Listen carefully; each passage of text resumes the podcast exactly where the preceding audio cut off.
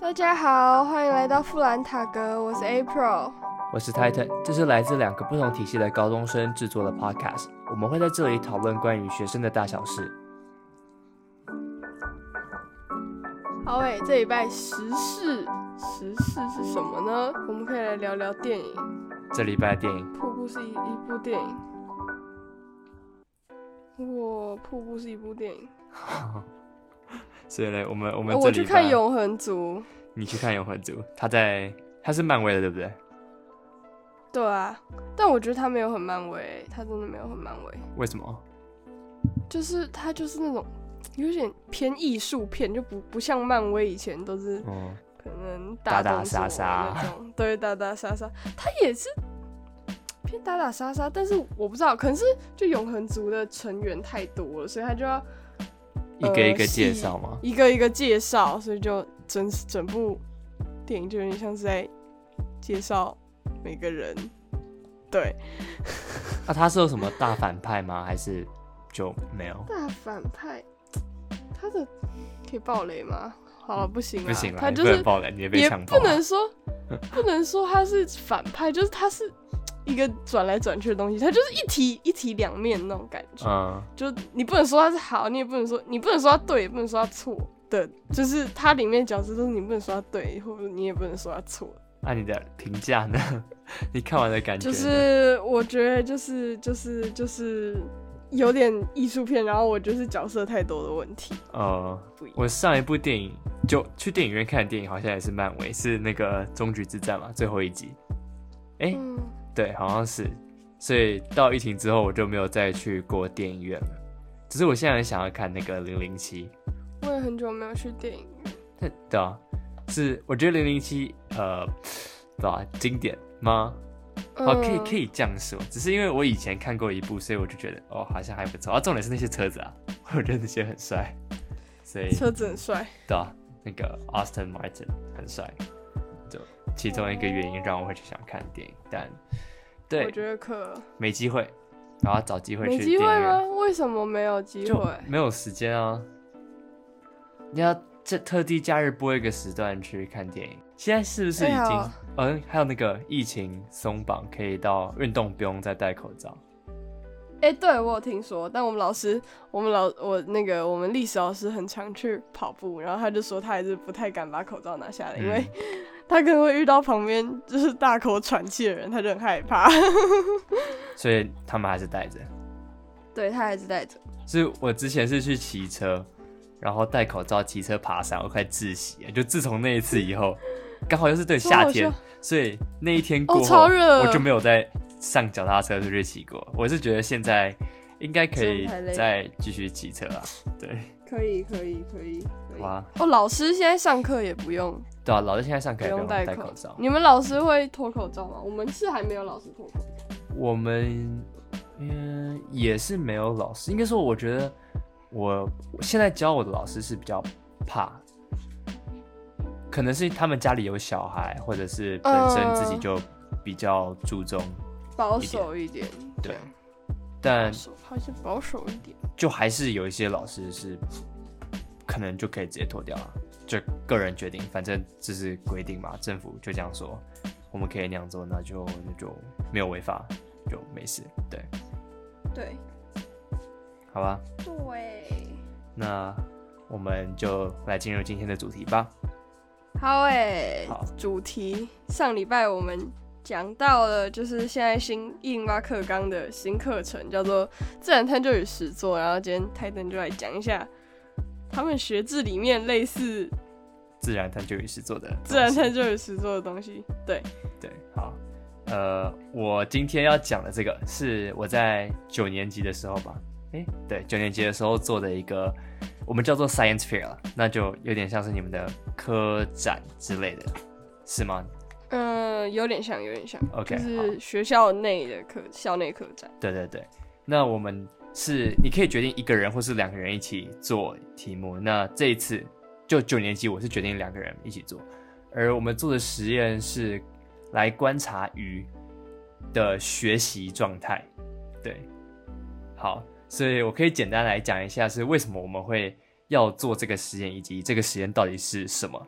那最一开始其实是因为我们九年级上的时候是上生物课嘛，就 biology，所以其中有一堂课我们会探讨到生物的进化跟一些反射性的动作，就比如说你遇到危险的时候，你是会做出攻击还是呃防守、逃跑，或者是防守？对，这就是不一样的反应动作。那我们就想到说，哎，可不可以自己来训练鱼？鱼对，做出这类型的反应，然后我们来观察一下，它在面对呃不能说是危险，但是是情况不一样的时候，他们会怎么样来应应跟调试这个对环境？哦，啊，因为选择鱼的关系，是因为我们觉得鱼比较好养啊，就你不可能拿其他的动物嘛，因为有什么我我也想不到其他什么动物可以做，便宜，嗯，量量多，对对对。而且比较不容易养死，我觉得。哦，对，对。或是或是死了的时候，你不会那么的难过。对，没错没错。所以我们最后就决定要养鱼。那后来我们选择的是养一个叫做红球，就一只红红的鱼，肚子有点大大。反正大家有兴趣可以去查一下。可爱。嗯，而且因为水族馆他们会卖那种。就刚出生的小红球，那我们也就可以拿小红球跟成年的红球来比较对比。嗯，所以实验的时候，我们就会知道有一个叫做 control 嘛，就呃这叫什么对照组之类的。那我们就想说拿呃成体的红球跟年轻的就小红球来分成两组，之后呢会分成一个是有面对到水流冲击的。群体跟另外一个是没有面对到水流冲击的群体。那我们会在水流的上方铺一个，就一个给食物之后呢，我们会有个隔板，把正常鱼生活的空间跟那个给食物的空间分开来。到这里，对，两个空间。那喂食的时候，我们就会把水流打开来，之后要逼着那个鱼去面对那个水流，然后找到那些食物。但其实因为在这个实验开始之前，我们有去训练那个鱼，让它知道说食物只会下在那个被分隔离的区域，所以呢，这就是考验鱼的环节了。对，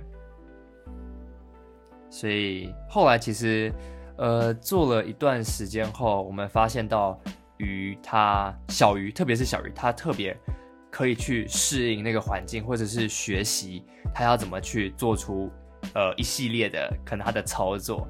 那在这个实验中，我们就观察到说，啊，好像小鱼它可以从那个隔隔层的底部直接垂直的穿越，让它往上游。垂直的穿越。对。酷鱼。所以其实这是一条大鱼不会有这种行为的展现。嗯。就根据我们的观察啦。嗯。哦哦，就是你要从可能就是要从小养。对对对。之类的。它才会有那样的。习惯哦哦哦，好酷哦！那酷鱼，其实我觉得更有趣的一个点是在于，就那些鱼到现在，其实我还养着那些小鱼，他们还活着，对，而且活得蛮健康的，就跟其他鱼都过得蛮开心的。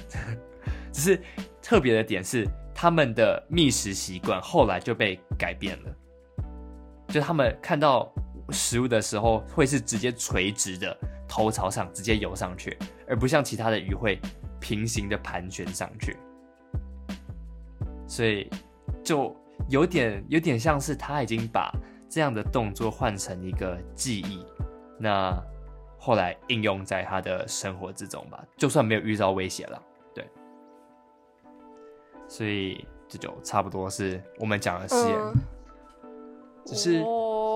我觉得跟生物有关都很有趣。你也想要做生物的？没有，我讨厌生物，我生物超烂的，所以我才选二类。因为我觉得其实生物这个题目蛮好的原因，是因为我们学生可以自己去想我们要做的题目跟呃课业上有的相关性，就像我们这一组嘛，就学校教了什么，我们就可以去延伸。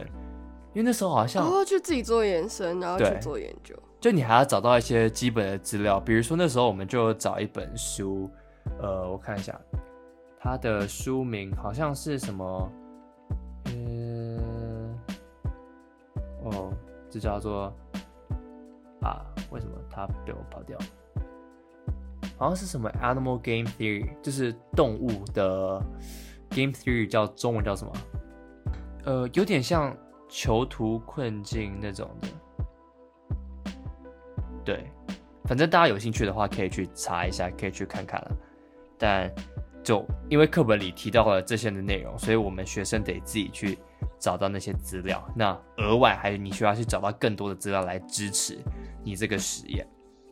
对，嗯，所以其实，我觉得这也是提供给呃以后的不管是国中生或者是高中生，另外一种作为学习的方法。因为你们学校应该目前没有这类型的活动吗？还是就是要特别做专题才会有？我们通我们有那个资优班，然后他们就会去可能做科展，就会去做这些，但是嗯，普通人就没有去做。呃，你有兴趣还是可以去做，但是就可能一个班顶多一两组这样。就是你有你有兴趣的话，你要自己去找老师，就不会特别嗯有一个课来跟你说，哦，你一定要做这样。因为我们是全部人都要做，哦，你们是强迫型，就是对，可能跟跟国小那时候什么青山泰米一样。嗯嗯嗯，有点有点类似那个东西。哦，我没有自主学习啦，但是就是不是规定说一定要 science。嗯，因为我觉得我们这样的做法比较好的一点是，就算你没有很喜欢这个科目，但是你还是会练习到这些技能。就题目你可以自己嗯。定定嘛，你不一定要做，可能这么复杂的题目。就像我们也有学生做到非常厉害的题目，是用呃好像是用是微生物来发电，哇，哎、好酷哦！对，就哎、他太他们就是。超猛的那种啊。很猛很猛，我们我们是比较偏向呃理论，日常嘛，对哦理论。因为这个是，就是它是比较理论类型的东西，所以嗯。就大家反而你钻研的项目不一样，那有可能有些人会比较偏向于光合作用那些植物类型，呃，就需要数据。对对对。所以哦。就每个人其实你都可以依照你自己的兴趣，那在各个去领域有不同的发展。对，我觉得这点是跟一般的呃国高中蛮不一样，而且你们就国高中这个体系是可以来嗯学习或者是模仿的。就是可以也参考一些这个课程，然后可能加入加入，就它是一个蛮有趣的活动啊，它听起来嗯蛮有趣的。那我觉得我可以再讲一下，是我们该怎么呃打分这一件事情，因为你们的打分应该有那么清楚吗？还是会你会觉得有点模糊？我们你说科展吗？还是呃，比如说这类型自我探究的这种课程。我们不太我没有打分数哦，好，那我来讲一下我们的打分系统是怎么做的。计分计分方式。我们会有分 A、B、C、D 四个，我们叫做 criteria 的东西。那里面会有在更小的项目 A one 啊、B one、呃 C one、D one 那种，然后可能有些是四个或者是五个。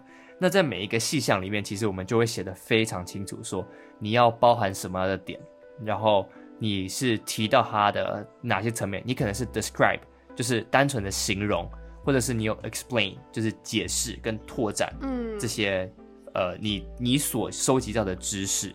那在这么详细的就 rubric 里面，其实学生就可以很清楚的知道说我该达到什么样的要求，所以我要产出什么样的产品出来。那透过这样的机制，其实可以练习到第一个嘛，学生可以去呃自己评断说我自己要做到什么样的程度，我才可以拿到我应得的分数。那第二个是老师跟学生之间也可以有比较好的沟通，我们不会因为呃可能你的立场跟我的立场不一样，我就给你打比较烂的分数，就至少呃减低那些主观性的判断了。嗯而且哦，我懂，嗯，因为很多那种像什么科展，都感觉很像是很像是主观为主，就可能你直接特优或什么的，就是你可能觉得它题目比较有趣，有趣，对嗯，就会比较高分，就会比较高分。但是他可能做到的面向并没有那么的完全。那嗯，我们到底该怎么新断？颖这样。对啊，哦，而且在 rubric 里面，它其实也会很清楚的告诉你说，你需要有什么样的内容，比如说画图表的时候，你需要有什么样的呃资讯在里面，你这个图表才是可以称作为可以使用的图表，或者是清楚标示的图表。那还有你该怎么做假设？你的假设是要一定要包含 reference 吗？就呃，我们这叫做啊，参考资料。对对对对，参考资料。参考资料。那你才可以把你的 hypothesis 做验证，不然你说出一大堆胡乱的东西，别人怎么信你，对不对？嗯，对，所以其实通过这样的机制，我们就可以让学生学习到一个完整的实验，你从头到尾，从设计实验、规划所有的你需要用到的物品以及流程，到最后你做出实验、收集资料、分析、总结。超像那个，超像我们现在自然探究与实都在做的事情，嗯，超像。只是我们的应该是更有系统化的吧？对，你们你们已经成熟，就是它是一个成熟的课程，但我们可能不够成熟。对对对，我觉得还需要一些时间。其实，在这一集中啊，我比较想要，呃，我们可以做到的是让更多的学生来听听看，就我们的学制做的这个内容，以及可以推广到更多层面，比如说家长，甚至学校的老师，来让大家更清楚的知道说，其实这样的自然探究与实作可以朝这个面向来发展。哦，可以，对，我觉得这样会可以，我觉得他们可以很互相参嗯考。可以这样，其实很大幅度的可以不仅帮助到像你们就一零八课我，们一开始的学生惨兮兮或者是老师设计的课程也会更有深度吧？哦，对他们，他们现在也很辛苦。对啊，所以就如果说大家有更多想要呃，就听我讲我们这类型的课程，或者解释的更仔细说，其实每一个项目应该包含什么的话，也欢迎去私讯我们。那之后我可能会我自己再做一集，或者是我们两个再来讨论一下，说我们的 rubric 内容有什么。对，什么如如如就是虾米？哦，评判的标准，对，我们叫 rubric。哦，虾米？我不知道它的中文，不确定啊，所以如虾米。好吧，那好，大家我们这集就差不多到这边结束喽。耶好，大家拜拜，好，大家拜拜。拜拜。